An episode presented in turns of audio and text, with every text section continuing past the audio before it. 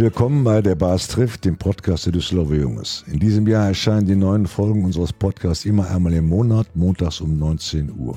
Unser Moderator Christian Herrndorf ist in Urlaub, unser Vertreter Hans Onkelbach hat leider Corona und wir wünschen ihm an dieser Stelle gute Besserung. Mein Name ist Wolfgang Rolzhof und ich moderiere das heutige Treffen. Unser heutiger Gast ist Anja Weber, Vorsitzende des Deutschen Gewerkschaftsbundes in Nordrhein-Westfalen. Anja Weber ist in Dortmund zur Welt gekommen, hat dort Abitur gemacht und dann in Marburg studiert. Sie ist diplomierte Politologin, hat zudem europäische Ethnologie und Volkswirtschaftslehre studiert. Anfang der 90er ist sie zur Gewerkschaft Nahrung, Genuss und Gaststätten kurz NGG gegangen und 1997 Mitglied im Vorstand geworden. In dieser Zeit war sie auch stellvertretende Aufsichtsratsvorsitzende der KAMS AG. In den Nullerjahren kehrte unser Gast nach Nordrhein-Westfalen zurück. Ab 2014 war sie Schlichterin im Landesarbeitsministerium und seit Dezember 2017 ist sie Vorsitzende des Landesverbandes des DGB. Herzlich willkommen, Frau Anja Weber. Herzlichen Dank für die Einladung, Herr Rolzhofen. Erst einmal die grundsätzliche Frage. Warum haben Sie sich nach dem Studium für die Arbeit in einer Gewerkschaft entschieden und warum für die NGG?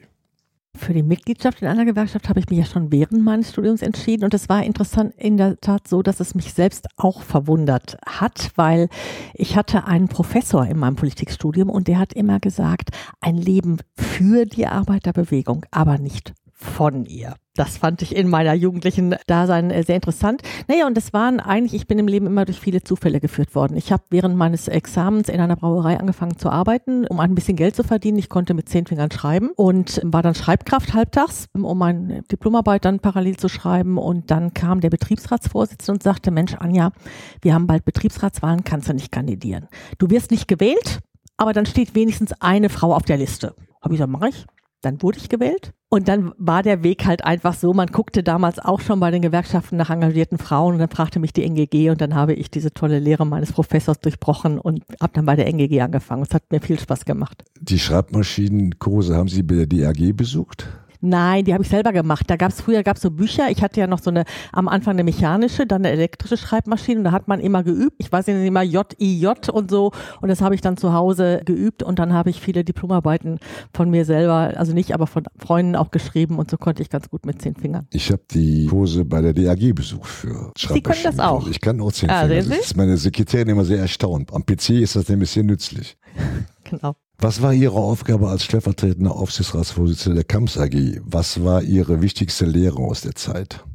Naja, die Aufgabe war ja ein bisschen, wenn man so sagt, die Arbeitnehmergruppe auch zusammenzuführen und dann sozusagen, äh, wenn es äh, spezielle Absprachen notwendig waren, vielleicht auch nochmal vor der Sitzung oder auch in der Sitzung. Es gibt ja in den Aufsichtsräten dann auch immer Arbeitnehmervorbesprechungen, wo man nochmal klärt und das zu vermitteln.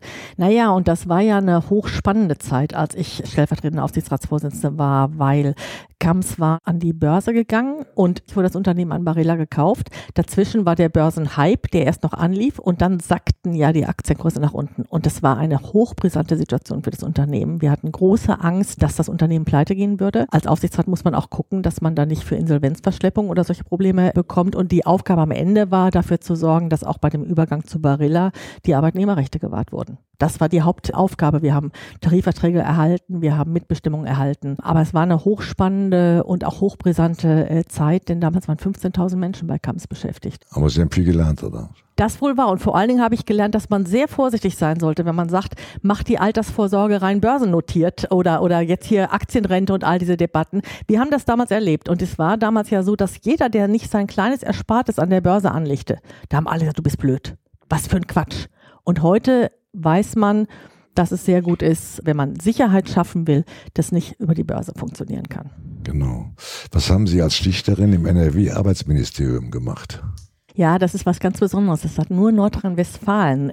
Das ist das einzige Bundesland, wo es beim Arbeitsministerium eine Landesschlichtung geht. Die ist im Tarifregister Nordrhein-Westfalen beschäftigt und die Aufgabe ist, Konflikte entweder zwischen den Tarifvertragsparteien oder aber auch mal zwischen Betriebsräten und Unternehmensleitung zu schlichten.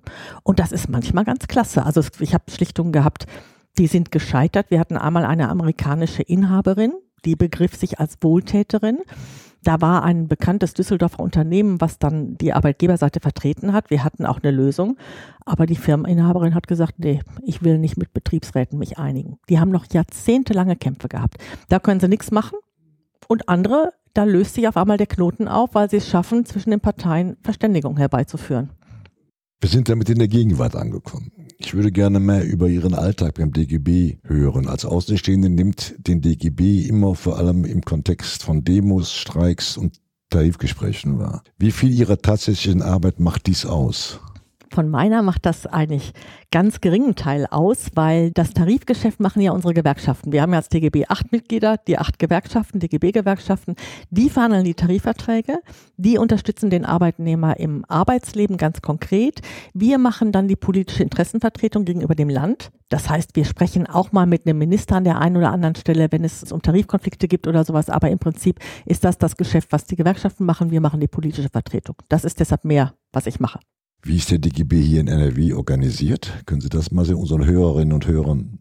Der DGB hat eine Bezirksverwaltung. Da habe ich ein paar Abteilungsleiter, die für fachliche Fragen zuständig sind und ganz stark halt wirklich auch Gesetzgebungsprozesse und solche Dinge mit begleiten. Wir haben elf DGB-Regionen in Nordrhein-Westfalen und wir haben 47 Kreis- und Stadtverbände. Das sind alles Ehrenamtliche, die vor Ort in der Kommunalpolitik mitmischen, die Gemeinschaft organisieren, solche Dinge mehr. Okay, wir haben ja gute Kontakte hier zu Düsseldorf. Sigrid Wolf ist unsere Ansprechpartnerin, mit der haben wir schon einiges zusammen genau, gemacht. Genau. Aus welchen Gründen könnte, sollte ich den DGB kontaktieren oder die Geschäftsstelle an der Friedrich-Ebert-Straße besuchen? Ja, Sie, Herr Rulshofen, würden kommen, Sie würden dann eher zu Sigrid Wolf tatsächlich gehen, unserer Stadtverbandsvorsitzenden und Regionsvorsitzenden, weil Sie sagen, Frau Wolf, wir müssen mal wieder was tun für unsere Demokratie oder wir machen was für die Altstadt. Ich würde gerne mal mit der Gewerkschaft der Polizei darüber sprechen. Wie sieht die denn äh, die Dinge? Dann würden Sie sich an Sigi Wolf äh, wenden und die würde was vermitteln. Und ich weiß ja, Sie treffen sie auch gelegentlich, wenn der Oberbürgermeister zu Themen anruft. Das normale Mitglied wird sich in der Regel eher an seine Mitgliedsgewerkschaft wenden, also an die IG Metall, an die IG BAU, an Verdi, wo auch immer man organisiert ist. Das wird eher der Fall sein. Ich habe viel zu tun natürlich mit den Ehrenamtlichen unserer Kreis- und Stadtverbände auch, die eben wirklich sich in der Kommune kümmern, die sich dann Unterstützung wünschen, weil sie zum Beispiel versuchen zu erreichen, dass der Rat der Stadt sich entscheidet, nur noch an tarifgebundene Unternehmen Aufträge zu verteilen. Dann kommen die an uns und sagen, gebt uns mal ein paar Argumente mit. Sie haben Mitte Juni eine Studie zur Tarifbindung in Nordrhein-Westfalen vorgestellt. Und wie entwickelt sie sich? Die Tarifbindung entwickelt sich leider schlecht. Und das ist insoweit sehr unverständlich, weil Tarifverträge gehören eigentlich zu unseren großen Stärken, die wir haben. Und gerade in einer Zeit, die sich zunehmend polarisiert, schaffen sie eigentlich Zusammenhalt. In einer Zeit, wo Unternehmen sehr belastet sind, schaffen Tarifverträge eine klare Struktur.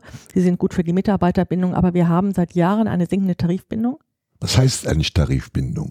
Das ist eine, das ist eine super Frage, Herr Rolshoffen, weil tatsächlich sozusagen Tarifbindung bedeutet, dass es einen Tarifvertrag gibt, der abgeschlossen ist zwischen der Gewerkschaft auf der einen Seite und dem Arbeitgeberverband oder dem Arbeitgeber auf der anderen Seite. Und ich habe den Rechtsanspruch auf den Tarifvertrag, wenn ich selber Gewerkschaftsmitglied bin oder der Tarifvertrag ist allgemein verbindlich erklärt. Das ist aber nur noch in wenigen Branchen der Fall. Ähm, also es müssen beide Seiten was dafür tun. Wenn ich als Arbeitnehmer einen Tarifvertrag haben will, sollte ich erstmal in die Gewerkschaft eintreten, muss einen Tarifvertrag abschließen. Als Arbeitgeber ganz genauso und ich muss im Arbeitgeberverband mit Tarifbindung sein. Ja, also dass Tarifverträge wirklich vollumfänglich gelten und das bedeutet, dass die Entgeltbedingungen festgelegt sind. Häufig wird Arbeitszeit festgelegt, Urlaub festgelegt. Das ist ja alles höher als laut Gesetz da ist.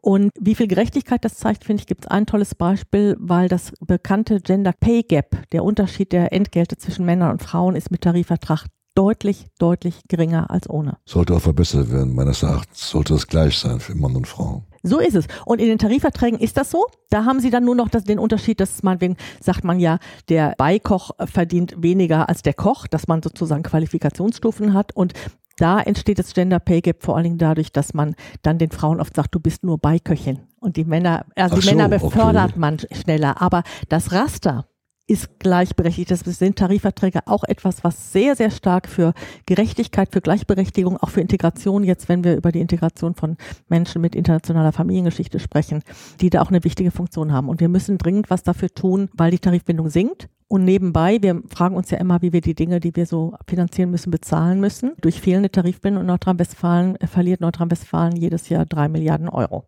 Also bei gleicher Qualifikation und bei gleicher Leistung sollte die Bezahlung für Mann und Frau schon gleich sein. Ja, das, das sollte man das finde ich auch. Unterschied. Es wird aber ja. langsam Zeit, dann das da, flächendeckend einzuführen. Da haben Sie recht, Herr Rosa. Vielleicht müssen Sie mal die Frauen in Ihrem Verein aufnehmen, ja, weil ja. die Jungs sind echt eine Macht die und wir müssen Frage das kam ändern. Oder Gegenaussage. Ja, das, aber wir arbeiten dran. Frau ja, ich verfolge dran. das. Ja. Die Weltwirtschaft ist aktuell von einer hohen Inflation geprägt. Es könnte sein, dass es bald eine Rezession gibt. Das heißt, auf der einen Seite brauchen die Arbeitnehmerinnen und Arbeitnehmer einen Ausgleich der Preissteigerung. Auf der anderen Seite droht Arbeitsplatzabbau. Wie gehen Gewerkschaften in die Tarifverhandlungen mit diesem Dilemma um? Hm. Ja, wir haben wirklich eine schizophrene Situation im Moment, weil wir auf der einen Seite viele Unternehmen haben, die richtig gute Gewinne einfahren und gleichzeitig wir nicht wissen sozusagen, was jetzt in der Zukunft kommt. Im Moment ist es ja im Großen und Ganzen noch gut, aber wir wissen tatsächlich nicht und alle Sorgen sind berechtigt, was kommt. Das ist eine schizophrene Situation. Was wir auf jeden Fall machen müssen, um auch Rezession zu verhindern, ist Kaufkraft erhalten und stärken. Deshalb haben wir Gewerkschaften, glaube ich, überhaupt keinen Grund für Lohnzurückhaltung. Das ist auch wichtig, weil die Menschen sind ja auch sehr aufgelöst, verständlicherweise, wie sie die ganzen Rechnungen bezahlen wollen. Also Kaufkraft stabilisieren ist, glaube ich, ganz wichtig. Und ich glaube, Sie haben das anfangs so ein bisschen angedeutet, was ja sehr erfreulich ist. Es gab ja jetzt im Kanzleramt auch das Zusammensitzen von Gewerkschaften, von Unternehmensverbänden und dem äh, Bundeskanzler. Und ganz klar ist, es sind nicht die zu erwartenden Lohnabschlüsse, die in irgendeiner Weise destabilisierend sein könnten. Das ist im Moment nicht der Treiber. Der Treiber im Moment ist die Preisentwicklung im Energiebereich. Deshalb ist das eigentlich nicht das Thema, was uns da im Moment umtreibt. Und das Schöne war, im Kanzleramt hat es auch die anderen nicht umgetrieben. Wir hatten ja schon mal unter Schiller, glaube ich, eine konzertierte Aktion. Das meinen Sie damit auch, ne?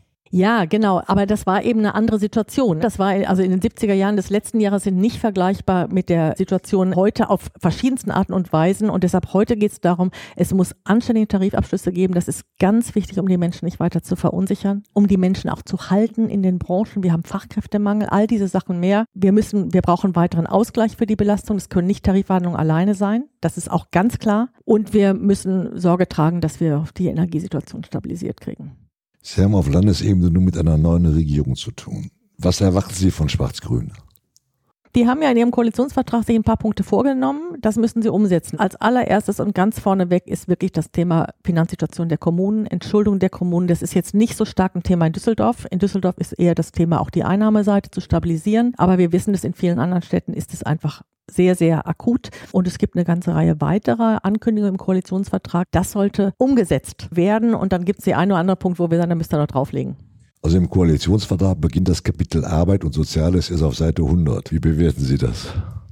Wir haben in der Tat gesagt, es ist ein bisschen ambitionslos. Und wir haben ja einen guten Arbeitsminister, das muss man mal sagen. Und es ist der alte und es ist der neue und mit dem haben wir viel schon auf die Wege gebracht. Trotzdem, wir haben einen dramatischen Fachkräftemangel. Wir haben dramatische Probleme auf dem Ausbildungsmarkt und zwar auf der Nachfrage und auf der Angebotsseite. Es gibt ja noch viele junge Menschen, die suchen und es gibt viele Betriebe, die suchen. Und da muss man bisschen mehr machen als vier lustlos beschriebene Seiten. Wir haben gute Ansatzpunkte, wir können darauf aufsetzen, aber wir müssen uns gerade dem, ich nenne das immer gerne menschengemachten Fachkräftemangel widmen und da muss einem mehr einfallen, als Menschen aus dem Ausland zu holen. Sie sprachen eben davon, die neue Landesregierung sieht den Kampf gegen Fach- und Arbeitskräftemangel, was Sie gerade sagten, als große Aufgabe an. Wie schwierig ist das anzugehen? Wie kann man das schaffen? Ich glaube, man muss sich wirklich vergegenwärtigen, der Fachkräftemangel fällt nicht vom Himmel. Der ist auch nicht Gott gemacht, weil Gott die Kinder macht oder so, äh, sondern er ist menschengemacht. Und es gibt, glaube ich, drei große Blöcke, die man angehen muss. Ausbildung ist der eine Punkt und man darf nicht vergessen, dass Betriebe immer noch zu wenig ausbilden. Ich bin fest davon überzeugt, wir wissen heute, dass nur noch jeder dritte Betrieb ausbildet.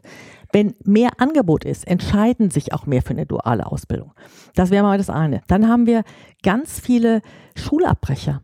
Wir wissen nicht, wo die jungen Leute bleiben. Wir haben im letzten Ausbildungskonsens immer wieder das thematisiert, gemeinsam mit den Vertretern des Handwerks. Das Schulministerium hat sich nicht in der Lage gesehen, diesem Problem nachzugehen. Wie kommen wir an diese jungen Menschen dran? Da setze ich auf die neue Schulministerin. Die hat das auch in ihren ersten Antrittsworten auch aufgegriffen, das Thema. Also wir müssen über den Verbleib der Schülerinnen und Schüler drangehen, Jugendberufsagenturen. Dann haben wir ein Riesenthema Integration.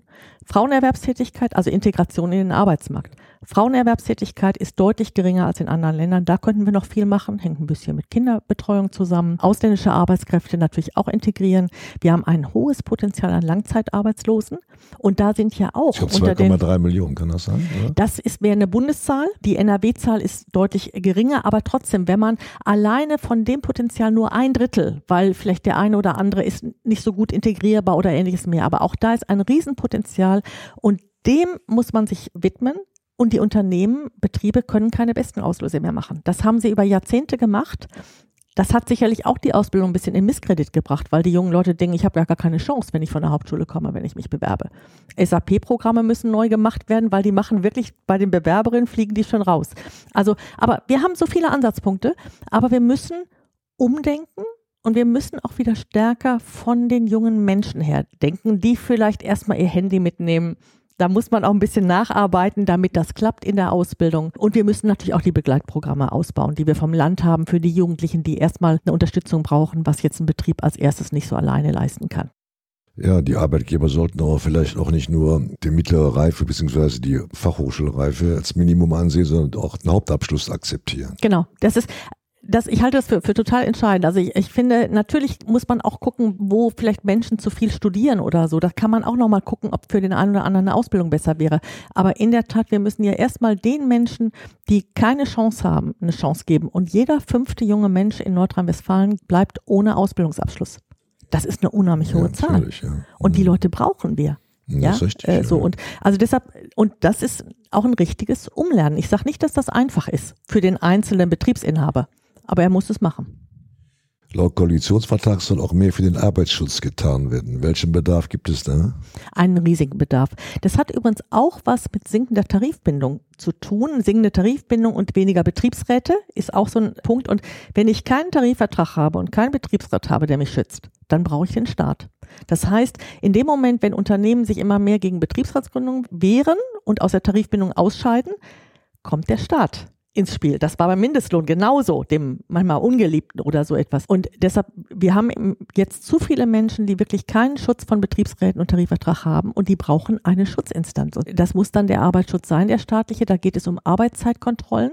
Es geht nicht nur um die Baustellen. Früher hatten wir vor allen Dingen die Baustellen und ähnliches mehr. Auch das ist ganz wichtig, dass da wirklich kontrolliert wird, damit wir keine tödlichen Unfälle haben. Aber es geht auch um Arbeitszeit, es geht um psychische Belastungen, die wir immer mehr kriegen. Und da muss tatsächlich der Arbeitsschutz ausgebaut werden. Und wir werden genau gucken, die Ankündigungen sind gut die gesagt worden sind. Laumann hat ja versprochen, dass er mehr Arbeitsschützer einstellen wird. Wir werden aber gucken, ob sie es auch machen. Also ich habe von vielen Unternehmen gehört, dass sie, die sich bei Ausschreibungen beteiligen, da ist ja immer Tarifbindung vorgeschrieben. Dass dann aber welche den Zuschlag kriegen und keiner prüft, ob sie wirklich nach Tarif zahlen. Also wir würden uns das wünschen. Tarifbindung ist tatsächlich zurzeit nicht vorgeschrieben.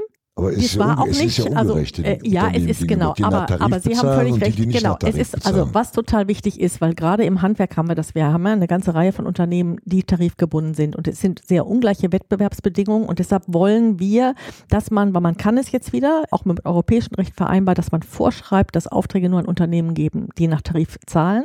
Das ist unsere Forderung. Und das muss auch geprüft werden dann. Und es muss, da bin ich völlig bei Ihnen, es muss eben auch geprüft werden. Das ist, das ist ganz klar, wenn ich, wenn ich nicht Gefahr laufe, dass auch mal jemand mir auf die Finger kloppt, dann wird es nicht funktionieren. Das wird eine große Anforderung an die neue Landesregierung äh, sein.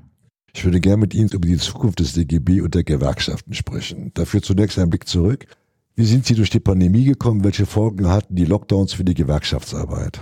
Ich glaube, es gab zwei. Zum einen war es so, dass wir unglaublich gefordert waren. Also unsere Betriebsräte sind ja auch Gewerkschafter in den Betrieben, haben ja ganz viel für den Arbeitsschutz getan. Wir waren auf der lokalen Ebene genauso wie auf der Landesebene in unglaublich vielen Krisentreffen. Wir haben viel mit dem Arbeitsminister beraten, wie Corona-Schutzverordnungen gemacht werden sollten oder auch nicht gemacht werden sollten und so weiter. Also wir waren sehr gefordert. Gleichzeitig haben wir natürlich auch gemerkt, Homeoffice war auch so ein Riesenthema, wo man sich einschalten musste, damit das auch ein bisschen da auch Arbeitnehmer Menschenrechte gewahrt blieben. Gleichzeitig ist es natürlich so, dass die Pandemie uns gerade bei der Mitgliederentwicklung, muss man einfach sagen, zurückgeworfen hat, denn Gewerkschaftsarbeit braucht die Begegnung, das Gespräch. Es haben ja auch viele Menschen darunter gelitten dass sie zu wenig Kontakte haben. Und wir merken jetzt, das ist ein richtiges Aufatmen, wenn man wieder zusammenkommt. Gewerkschaft hat ja immer was mit Gemeinschaft zu tun. Und da, wenn wir jetzt Tagungen haben, sieht man viele glückliche Gesichter.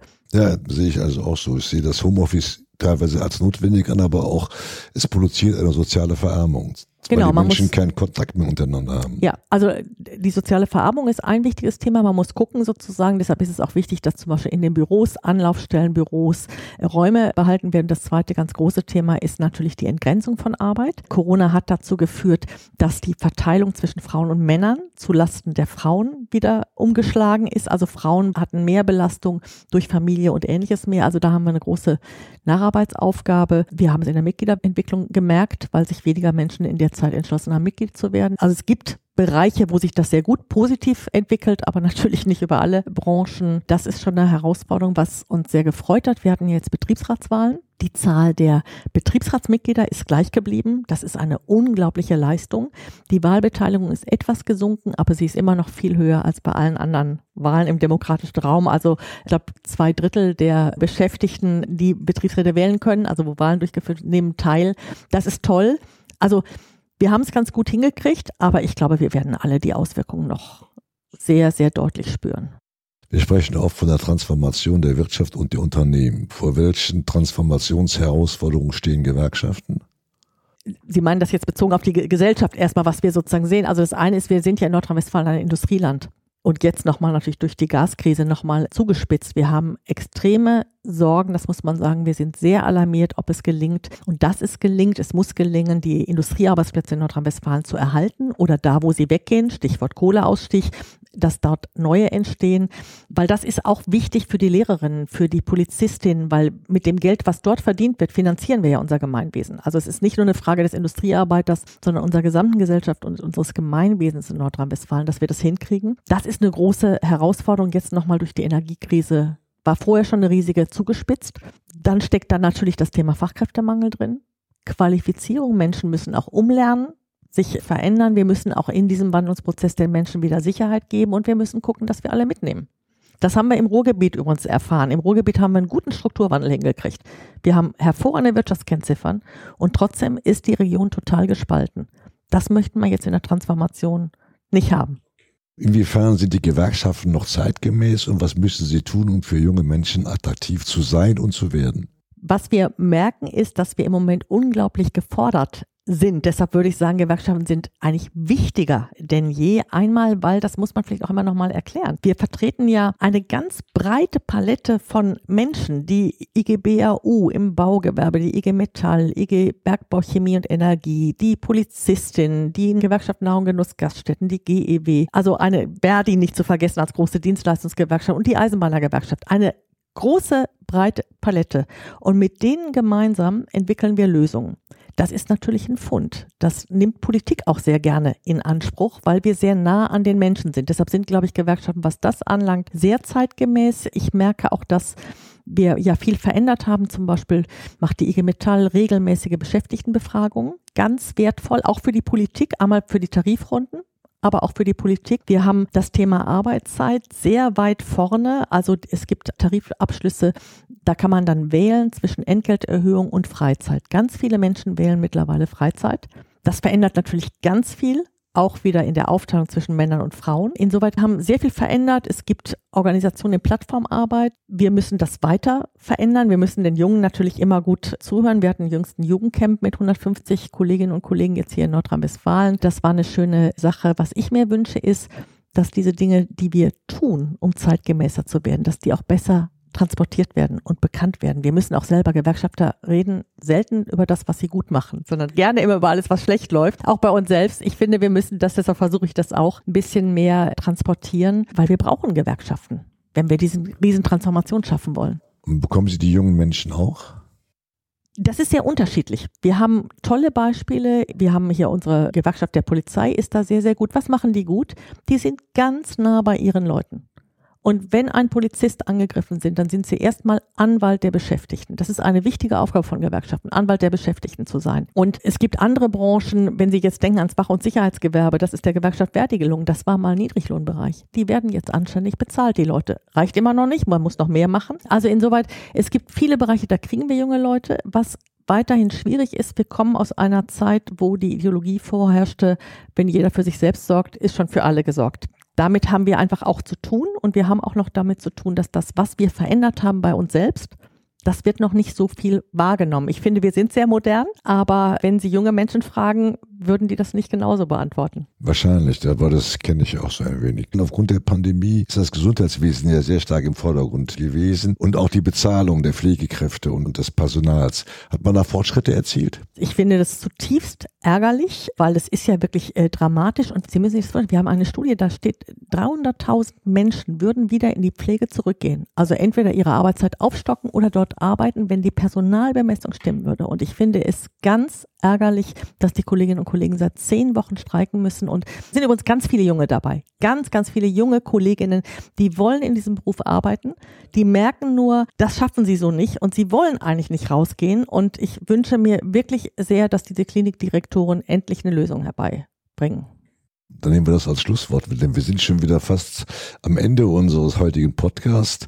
Und ich danke ganz herzlich unserem Gast, Anja Weber. Vielen, vielen Dank, dass Sie bei uns waren. Das war ein tolles Gespräch. Und ich freue mich schon darauf, dass wir Sie im Henkelsaal dann im Herbst auch begrüßen dürfen unser Produzenten Thorsten Runte vom Podcaststudio.nrw, dem Interpreten des Jüngerslieds Mario Velvo. Alle Folgen unseres Podcasts und mehr Infos, liebe Hörerinnen und Hörer, zu unserem Verein findet ihr auf www.düsseldorferjunges.de und auf unserer Facebook-Seite.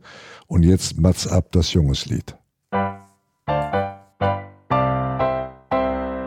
Nirgends ob die schöne Welt mich dat Leben so gefällt, als wo ich min Heimat fand, als ne Düsseldorfer Jung, als wo ich min Heimat fand, als ne Düsseldorfer Jung.